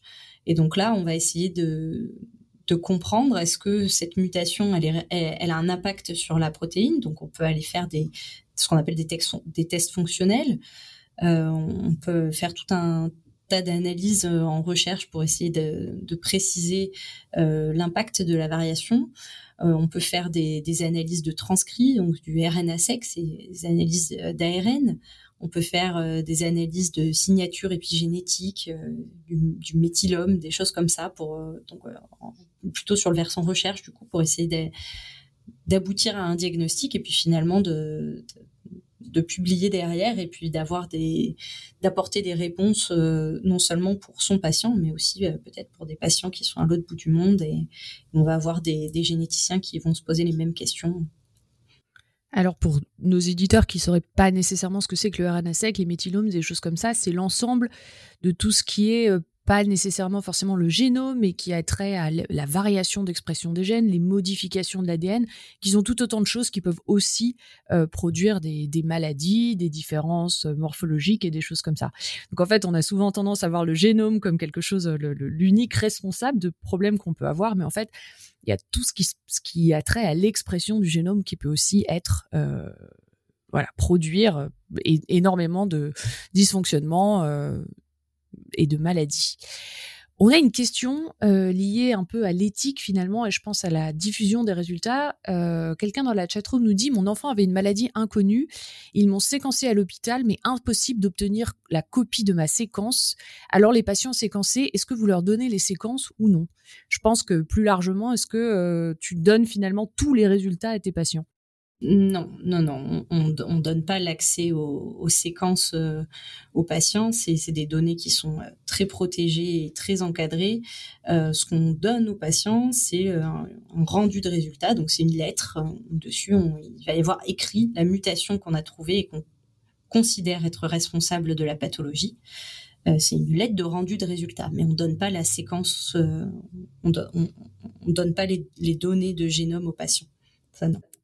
Oui, j'imagine, parce que comme tu l'as expliqué, c'est extrêmement compliqué d'analyser un résultat sur la base d'une seule séquence, donc ce serait pas forcément utile en plus aux patients qui n'auraient pas nécessairement les compétences pour euh, comprendre. C'est aussi pour, euh, les protéger, c'est des données très sensibles et euh, qui peuvent avoir des, impacts d'un point de vue éthique, c'est des, données qu'on peut pas se permettre de diffuser Ouais, c'est dangereux et, bien sûr. Euh, alors, tu nous as beaucoup parlé de maladies qui sont liées à des mutations, pas toujours, mais en, grande majorité. Euh, et souvent, euh, comme on ne sait pas encore corriger le génome, la plupart sont incurables. Est-ce que tu peux nous donner un exemple de maladie qu'on peut traiter et d'autres qui sont incurables? Parce que j'imagine que suivant la sévérité de la mutation, bah, on peut quand même un peu traiter le problème. Et dans d'autres cas, ben, notamment tu parlais de la mucoviscidose, on parle souvent de gens qui qui meurent de cette maladie. Euh, que fait-on dans ces cas-là quand c'est incurable Et peux-tu nous, donner des exemples de maladies qu'on peut par contre traiter? Bah, en, effet, hein, beaucoup de maladies incurables en génétique euh, euh, où on va pas avoir donc de traitement curatif, donc on va pas pouvoir soigner. par contre, on a tout un, toute une prise en charge thérapeutique du patient, d'accompagnement, des, traitements de support euh, et euh, on a notamment un effort qui est fait depuis plusieurs années euh, avec la, la HAS, la Haute Autorité de Santé, pour réaliser ce qui s'appelle des, des PNDS, des plans nationaux de diagnostic et de soins, où on va établir des recommandations pour le suivi, la prise en charge de chaque syndrome. et donc, on va essayer d'avoir des, des, prises en charge spécifiques en fonction de ce qu'on connaît de la pathologie, de ce qui a été décrit dans la littérature, de ce qu'on doit surveiller chez les patients. Euh, donc voilà, on va essayer d'établir euh, des, ces, PNDS pour euh, un grand nombre de maladies rares. C'est plus difficile en effet pour les maladies ultra rares, puisque quand on a trois cas, bon, c'est difficile de faire des généralités. mais au global, quand on est dans des contextes de maladies incurables, on essaie d'avoir voilà, ces prises en charge globales et c'est un, un, suivi, un accompagnement où on a quand même des petites choses qu'on peut faire et en tout cas d'être toujours présent, toujours là avec le patient.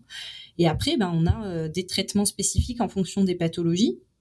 Euh, parce qu'on a identifié des mutations, on peut, euh, parce qu'on a compris la cause de la pathologie, on peut avoir un traitement spécifique. Donc, par exemple, si je prends une maladie qui s'appelle la sclérose tubéreuse de Bourneville, en fait, c'est une maladie qui va être responsable notamment d'épilepsie. Et, et, donc, on a la formation de tubaires à plusieurs endroits du corps, notamment au niveau du cerveau. Euh, et donc, euh, ces épilepsies, on sait qu'on peut euh, les soigner en donnant des traitements qui sont des inhibiteurs d'une voie de signalisation en particulier, qui s'appelle la voie mTOR, parce qu'en fait, on sait qu'on a une, hyperactivation de cette voie dans le cas de la sclérose tubéreuse de Bourneville. Donc, parce qu'on a trouvé la variation dans le gène responsable, on sait qu'on va pouvoir donner ce traitement spécifique. Un autre exemple, c'est la phénylcétonurie. C'est une maladie euh, métabolique, donc c'est une maladie des acides aminés, où en fait on va avoir un taux qui est très élevé d'un acide aminé qui s'appelle la phénylalanine, parce qu'en fait il manque une enzyme qui est euh, la phénylalanine hydroxylase, euh, et en fait, c'est une maladie dont on fait le dépistage en néonatal, on fait le dépistage sur buvard. Euh, et en fait, on a un traitement spécifique à proposer. Donc, on va essayer de, dépister la maladie très tôt, euh, où on va proposer un régime qui va être pauvre en phénylalanine avec un mélange d'acides aminés. Puis, on a des voies thérapeutiques avec des traitements par enzymothérapie substitutive, où on sait que comme telle enzyme ne fonctionne pas, on va essayer de remplacer et donc de donner directement l'enzyme qui est manquante.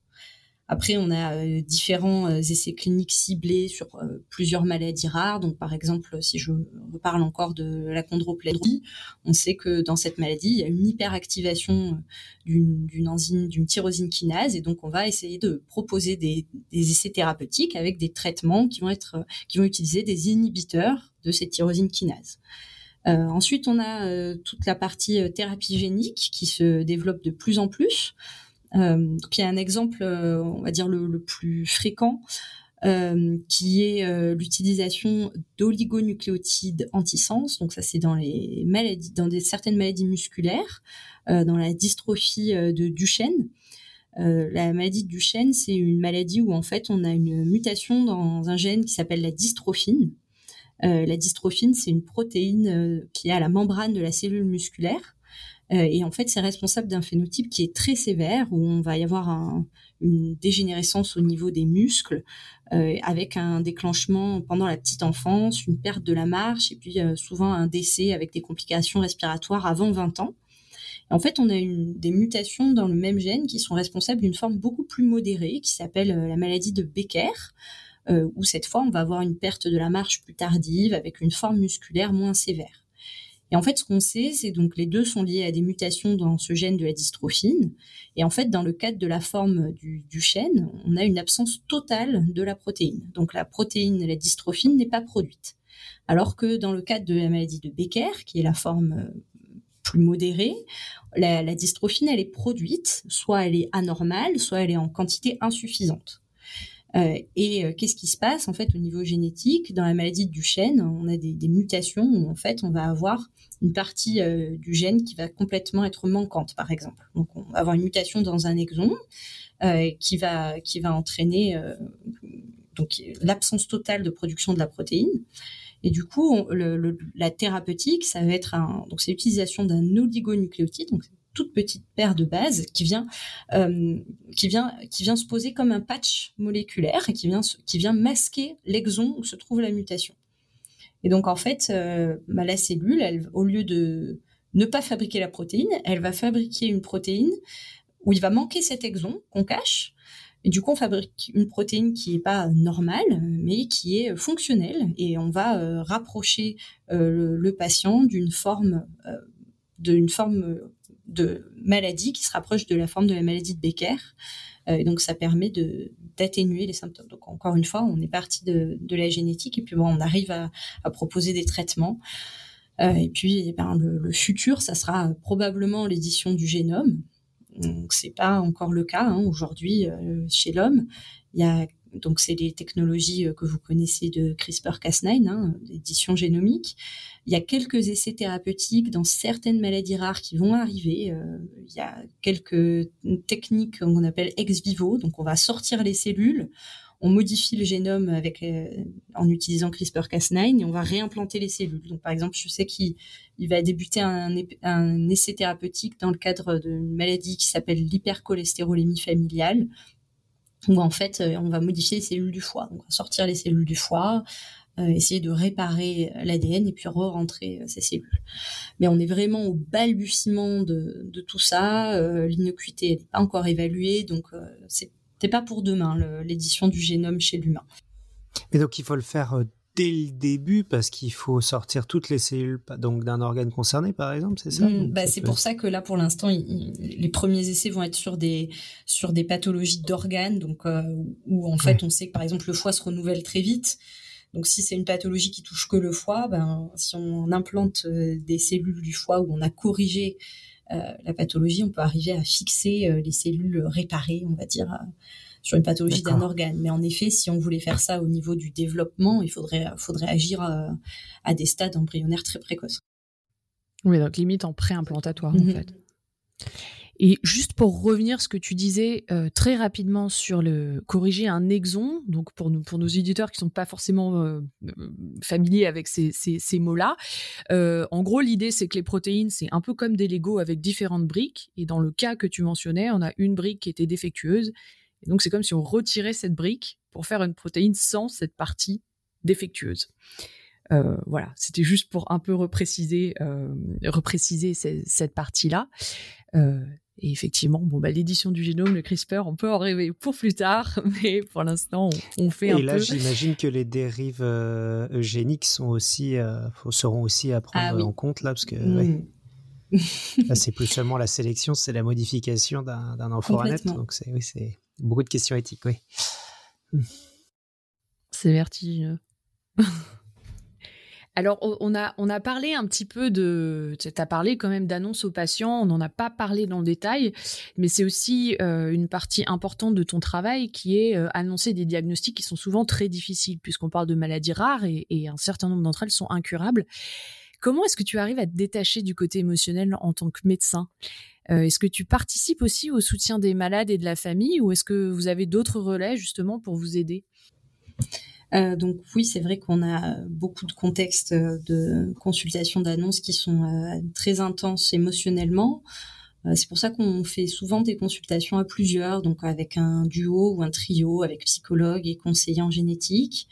Euh, bon, bien sûr, c'est difficile, hein, on va pas se le cacher, mais l'idée c'est d'essayer de pas faire de transfert, donc de pas de pas faire de, de, parallèle avec euh, sa propre vie ou sa famille, euh, tout en restant euh, empathique et puis essayer de garder un équilibre sain, on va dire, dans sa vie personnelle pour arriver à faire une séparation vie pro, vie perso. Je crois que c'est un peu le cas dans, tous nos métiers, mais encore plus quand on sort de consultations, d'annonces où, en effet on, on, a des patients qui vont s'effondrer.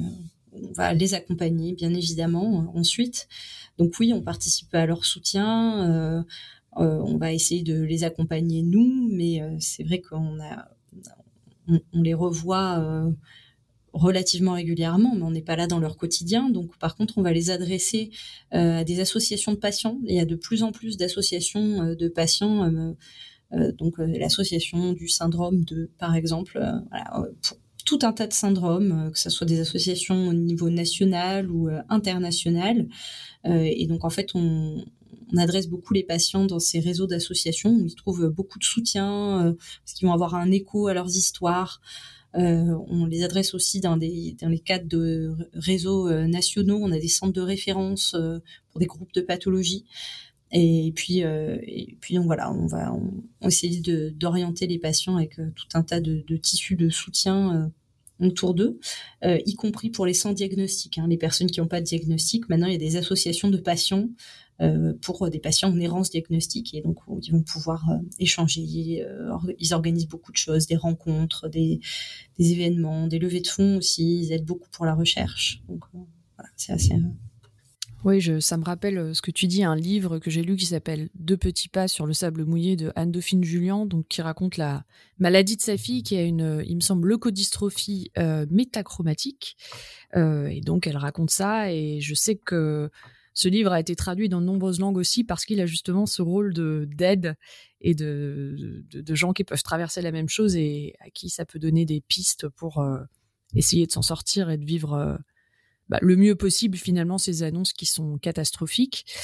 Euh, alors on a un certain nombre de questions dans la dans la chatroom, mais aussi une question. Je vais commencer par celle de Cléora, qui n'est pas dans la chatroom du coup, mais en fait, ça rejoint en fait un peu les questionnements dans la chatroom. C'est euh, en gros euh, quel est euh, à quel moment on dit que c'est une pathologie ou la normalité ou alors que c'est c'est plus une pathologie en fait. Parce qu'on se base sur la maladie du côté pathologique d'une mutation, mais est-ce qu'on peut parler aussi de maladie si c'est un effet bénéfique du coup et pas un effet handicapant C'est super intéressant comme question. En fait, on essaie de justement de, de moins en moins d'utiliser le terme de mutation par exemple. On essaie de parler de plus de variation. Euh, euh, c'est toute la question de quelle est la norme et euh, est-ce qu'une variation génétique qui va modifier je sais pas moi par exemple la forme enfin voilà par exemple des capacités respiratoires qui vont améliorer ma prise de, de, fer ou des choses comme ça est-ce que c'est est-ce qu'on considère ça comme une pathologie voilà. Bon, euh, en gros, l'idée, c'est de parler plus de variation. Euh, quand on parle de maladie, c'est que en général, c'est des, des, patients qui sont pris en charge parce qu'ils ont des problématiques de santé. Voilà, on va dire ça comme ça. Mais euh, oui, il y a des variations qui sont euh, responsables de différences vis-à-vis de la normalité euh, en population générale, on va dire, sans que ça soit des, des vraies pathologies. Euh, non, c'est une question très compliquée en réalité, c'est difficile de répondre. Et on a une question liée justement à ça, qui est à partir de quand on est dans le médical et à partir de quand on est dans l'amélioration de l'humain avec l'édition du génome? Alors, l'amélioration de l'humain, on n'y est pas du tout. euh, si on, si on, qu'est-ce qu'on appelle le soin? Donc, si le soin, c'est euh, éviter euh, la pathologie, parce que là, on est dans du médical. C'est compliqué. Eh ben, on a une autre question compliquée aussi. Est-ce que tu as un exemple de mutations rares qui peuvent donner un avantage à un patient? Euh, Là, comme ça, ça me vient pas. Euh, il y a des exemples dans l'évolution. Alors, c'est, je vais sortir de mon domaine de compétences, donc je ne veux pas raconter de bêtises, mais euh, je sais qu'il y a des exemples dans les, le génome humain, donc avec des, des variations issues du génome de Néandertal euh, qui ont permis à des populations au Népal euh, d'avoir des, meilleures capacités d'adaptation à l'altitude. Euh, voilà, je vais pas me développer beaucoup plus là-dessus parce que c'est pas du tout mon domaine, mais je sais qu'il y a des variations, oui, qui sont responsables de, de plus, quoi. Enfin, c'est le d'amélioration, ouais. Et du, coup, j'ai une question liée à ça, parce que j'y pense, euh, on parle de, souvent de l'anémie falciforme, donc qui est une mutation des globules rouges souvent présente en Afrique parce qu'elle confère une... Quand, elle est, quand on est hétérozygote, donc on a la moitié mutée, on confère une résistance au paludisme, mais quand on a une double mutation, par contre, on a des gros problèmes. Est-ce que pour toi, tu pourrais considérer que c'est un avantage? Ah, C'est un avantage dans un environnement donné. Euh, donc ça, c'est la drépanocytose, hein, l'autre l'autre nom de la, maladie, euh, où en effet, ben, si on est euh, si on est porteur de cette variation à l'état hétérozygote, on va résister euh, au paludisme et donc c'est la raison pour laquelle cette variation et, et, donc cette maladie, quand on a les deux variations, est en fait très fréquente chez les populations issues d'Afrique. Euh, puisque puisqu'en fait c'est une variation qui qui a un, un, effet, enfin qui s'est fixé. Donc on a eu un effet fondateur et une variation qui s'est fixée dans les populations issues d'Afrique euh, parce que ça leur procurait un avantage de résistance euh, au paludisme. Mais c'est d'ailleurs probablement euh, le cas pour les variations du gène CFTR, donc pour la mucoviscidose. On n'a pas encore trouvé le pourquoi, mais quand on a des variations qui sont très fréquentes, donc là on parle de 4% de la population, c'est probablement qu'il y a un moment donné euh, dans l'évolution un, effet euh, bénéfique. Reste à savoir lequel. bonne question, parce que c'est vrai que pour le moment, ça, ça reste quand même assez négatif. alors là, on a, on a fini avec tes questions plus sur le médical. Brièvement, je voudrais aborder aussi la partie recherche, même si on a vu que finalement, toute ton interview sur la partie médicale nous a vraiment montré aussi que finalement ce que tu fais c'est aussi de la recherche juste parce que vous explorez en permanence ces nouveaux ces nouvelles maladies mutations variations etc mais toi tu fais aussi de la recherche. Euh, tu fais pas que de la médecine. Actuellement tu es en stage de M2 à UCLA pour étudier les maladies osseuses. Alors est-ce que tous les généticiens font de la recherche? Ça a l'air quand même vraiment lié à votre à votre métier. Et pourquoi ce choix toi de faire de la recherche en plus? Oui, donc c'est vrai que on est beaucoup de généticiens à faire un cursus euh, universitaire, donc pour essayer d'avoir la, double euh, casquette. Euh, donc là, en ce moment, je fais un master 2 en génétique, donc c'est ce qu'on appelle une année recherche. donc j'ai eu des cours sur Paris et je fais mon stage ici, donc à UCLA dans un laboratoire de maladies osseuses, mais le, but c'est que à la fin de mon internat, je réalise une, thèse de sciences, donc j'ai un doctorat pour avoir euh, les deux casquettes euh, médecine et recherche. Euh, c'est pas tous les généticiens qui le font, euh, mais c'est vrai qu'il y en a beaucoup parce que ben, la génétique et la recherche, comme on l'a vu, ont beaucoup de liens.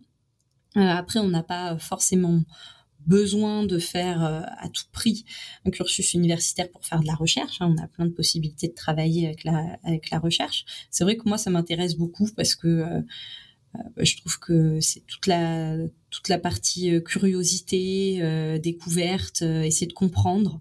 En fait, il reste énormément de choses à comprendre en génétique. et la recherche, c'est ça pour moi, c'est être curieux et, et essayer, essayer de trouver des éléments de compréhension. Euh, et puis, ben, derrière, on arrive à avoir un impact euh, direct euh, sur, sur les patients. Et, et donc, je trouve ça très intéressant d'avoir les deux. Alors justement, est-ce que tu peux nous expliquer sur quoi portent tes recherches à UCLA donc, dans mon cas, je suis dans un laboratoire de maladies osseuses, donc euh, je m'intéresse euh, maladies qui touchent le développement de l'os, et euh, je m'intéresse en particulier à une maladie qui s'appelle l'ostéogenèse imparfaite, que vous connaissez peut-être sous le nom de maladie des os de verre. Donc c'est une maladie rare de fragilité osseuse où les os vont se briser alors qu'il y a des faibles impacts.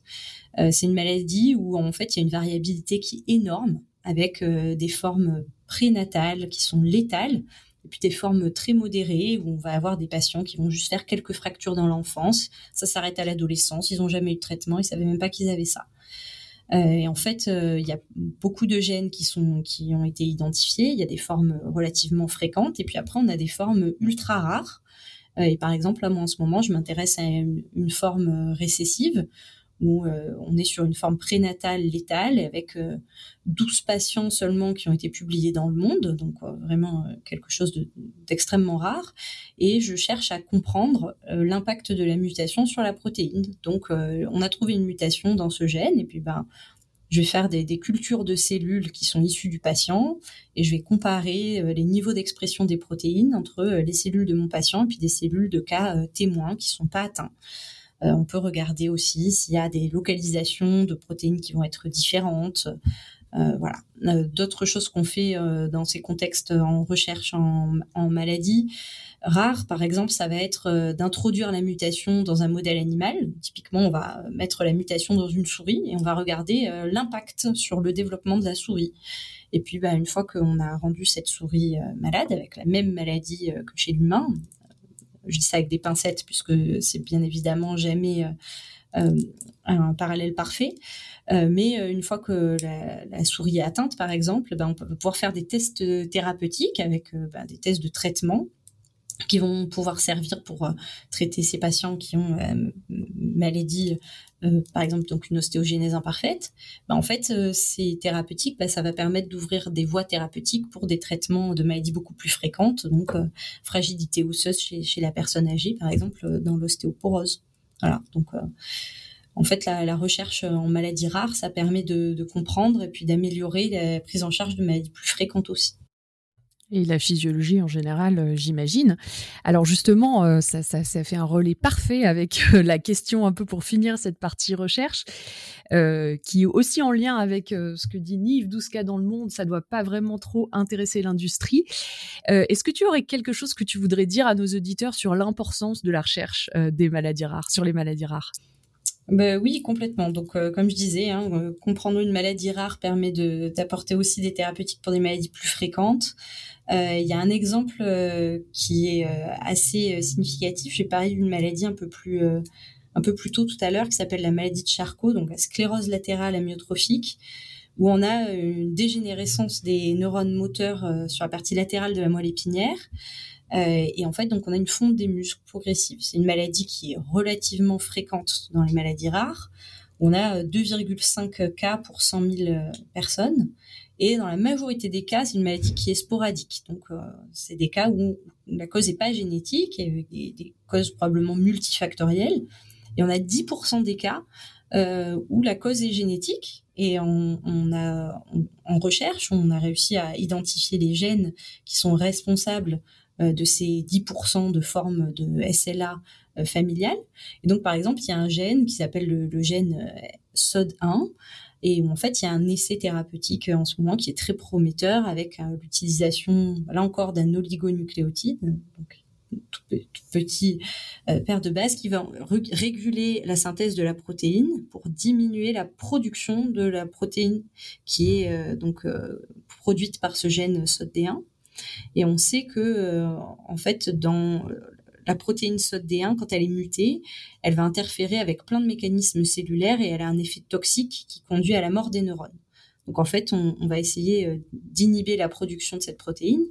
Et euh, en fait, ça va servir à traiter les patients, les 10% des formes de SLA euh, qui sont mutées dans des, dans des gènes notamment, donc qui ont une forme génétique de SLA liée à SOD1.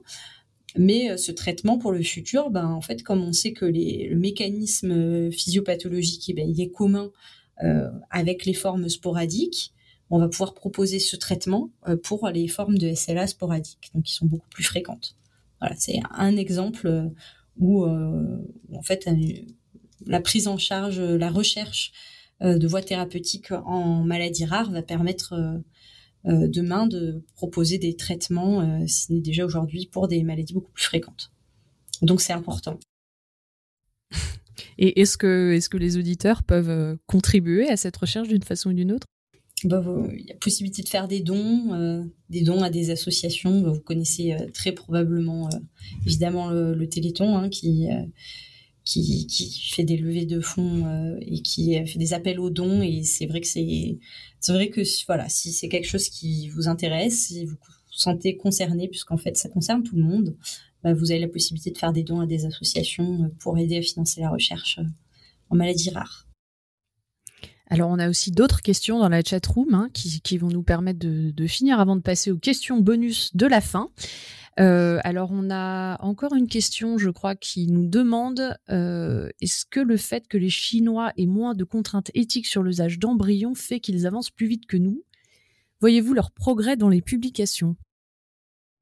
Euh, question difficile. je pense qu'ils font référence notamment à la modification par CRISPR-Cas9 qui avait été faite euh, chez euh, chez une petite avec une variation euh, soi-disant protégée d'une infection par le virus du VIH, mais qui avait été fait en réalité en dehors du cadre éthique et légal en Chine également. après, je connais mal, honnêtement, les, comment fonctionne l'éthique et la recherche en Chine aujourd'hui. Euh, donc, euh, je ne sais pas très bien vous dire euh, à quel point ça va avoir un, impact ou non. Moi, sur mon expérience personnelle, je je vois pas pour l'instant de différence majeure sur les sur les, publications qui viennent de Chine ou d'ailleurs, puisque nous on fait beaucoup de publications descriptives notamment. Donc on n'est pas, comme je disais, on n'est pas encore à l'édition du génome en thérapeutique en, en, pratique courante. Donc euh, pour l'instant, c'est pas vraiment euh, d'actualité, on va dire. Alors moi je peux rajouter aussi quelque chose par rapport à la biologie d'une manière générale. Hein. pour publier dans les grands journaux comme Nature, Science euh, ou même d'autres, les protocoles éthiques qui sont internationaux en fait. Donc c'est pas possible à ma connaissance de publier une recherche complètement non éthique dans ce type de journal ce qui limiterait quand même beaucoup la diffusion. Et euh, alors jusqu'à présent, les avancées en Chine étaient, les laboratoires en Chine étaient un peu moins avancés. C'est en train de changer parce qu'on a énormément d'étudiants chinois qui ont fait leurs études aux États-Unis ou ailleurs et qui reviennent avec des, une grosse masse de connaissances euh, faire leur labo en Chine. Et on a des publications très jolies qui sortent euh, en ce moment, notamment en biologie du développement, hein, qui est mon domaine. Mais à ma connaissance, l'éthique est toujours respectée euh, sur les animaux, hein, puisque c'est aussi une problématique importante. Donc euh, voilà, euh, pour répondre à cette question, je ne sais pas si les publications en Chine progressent énormément en qualité. Est-ce qu'ils avancent plus vite que nous? Je ne suis pas forcément certaine non plus. dernière question. bah tiens, c'est intéressant ça. Avez-vous fait séquencer votre génome par euh, des, entreprises du style, du style 23andMe euh, non. Euh, d'abord parce que c'est illégal en France. Vous n'avez pas le droit d'envoyer votre ADN à, ces compagnies. pour des raisons éthiques et notamment de protection de vos données personnelles. juste pour le petit clin d'œil, sachez que ça leur coûte. en fait, vous payez ce que vous payez coûte moins cher que ce que leur coûte de réaliser votre euh, séquençage. Donc en réalité, ils payent pour séquencer votre ADN, alors que vous-même, vous-même, vous, vous allez donner par exemple 50 euros là où eux ils ont besoin d'en débourser 250. Pensez bien que derrière il y a, tout un tout un système d'utilisation des données qui est euh, probablement euh, très éthique. Je déconseille fortement. Donc non.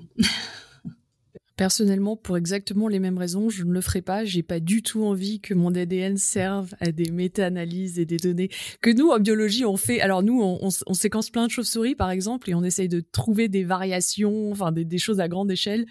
Donc clairement rien ne les empêche de faire la même chose sur nous. Moi, j'ai absolument pas envie qu'ils le fassent sur le mien. Est-ce que vous pourriez le faire sur le vôtre à vous-même? Avec ce que vous avez dans votre labo Je sais pas, c'est possible ou pas? Parce que tu dis que tu le fais sur des.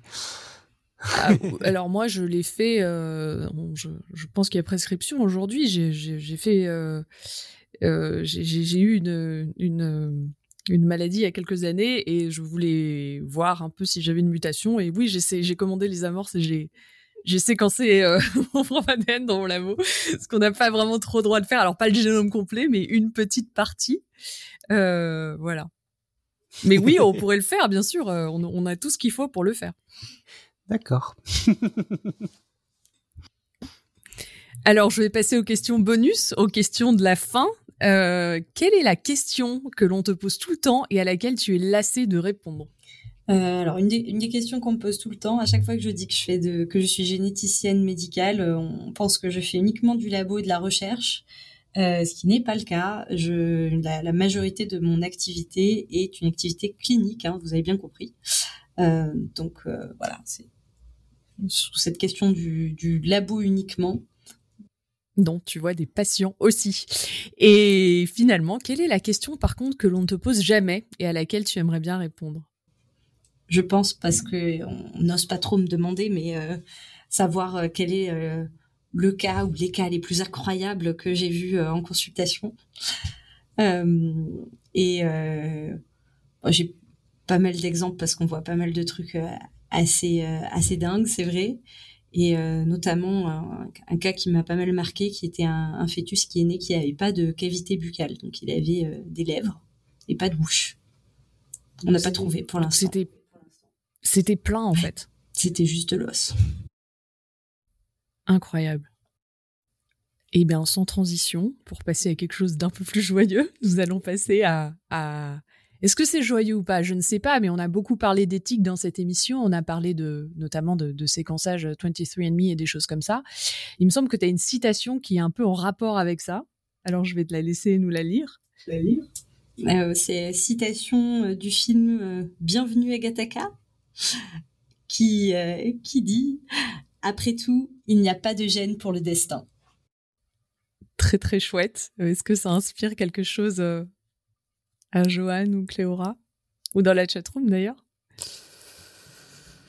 J'aime bien le gène dans, le deux, dans les deux sens, oui. Et puis je pense par rapport à tout ce que tu nous as raconté, c'est intéressant aussi d'un point de vue que Parfois c'est génétique, mais il y a aussi plein de choses qu'on comprend pas, et tout n'est pas forcément génétique, donc ça veut pas forcément dire euh, avoir une mutation, ça veut pas forcément dire qu'elle va s'exprimer et que tout va que tout va mal aller et qu'on va avoir euh, parfois une maladie euh, derrière. Et bien merci à vous deux, Marion et Alexa, pour ce magnifique dossier. Juste une petite annonce pour ceux qui nous écoutent en live. C'est le grand retour, le grand retour des radios dessinées. Et oui, oui, pour bientôt. On vous rappelle donc le principe, un thème, une émission en public, et on invite des dessinateurs humoristiques du Café des Sciences qui croquent en direct nos dossiers. Et la prochaine s'intitule Sous les pavés, la jungle. Et elle aura lieu le 23 novembre euh, juste prochain, là, donc euh, dans pas longtemps. De 18h à 21h, à l'université Paris-Cité, dans le 13e arrondissement à Paris donc du côté euh, des locaux de, de Pierre, j'imagine. on sera ravis de vous y voir. Inscription euh, gratuite obligatoire. Donc euh, si vous voulez, on, a, on vous passera le lien dans la chatroom, etc. Et donc directement depuis la page principale de notre site, on peut on peut l'avoir aussi direct. Grâce à, il me semble que c'est Joanne qui l'a mis en place sur la page d'accueil. Oui, notre site, parce que je sais qu'il y a sans doute beaucoup de gens qui nous écoutent par podcast et qui ne savaient peut-être même pas qu'on avait un site. Donc c'est Podcast Science sans S, euh, .fm, podcastscience.fm, tout attaché. En tout cas, encore merci Marion pour cette découverte autour de la génétique médicale et de la rareté des anormalités, qu'on en vienne à en être malade. Merci Alexa de nous avoir laissé l'occasion de profiter de l'expression du rare gène qu'est Marion. Et enfin, merci à vous, auditrices et auditeurs, de nous avoir écoutés, pas qu'un seul brin, mais bien toute l'émission. On se retrouve à la prochaine chaîne d'ADN et en attendant, que servir la science soit votre joie.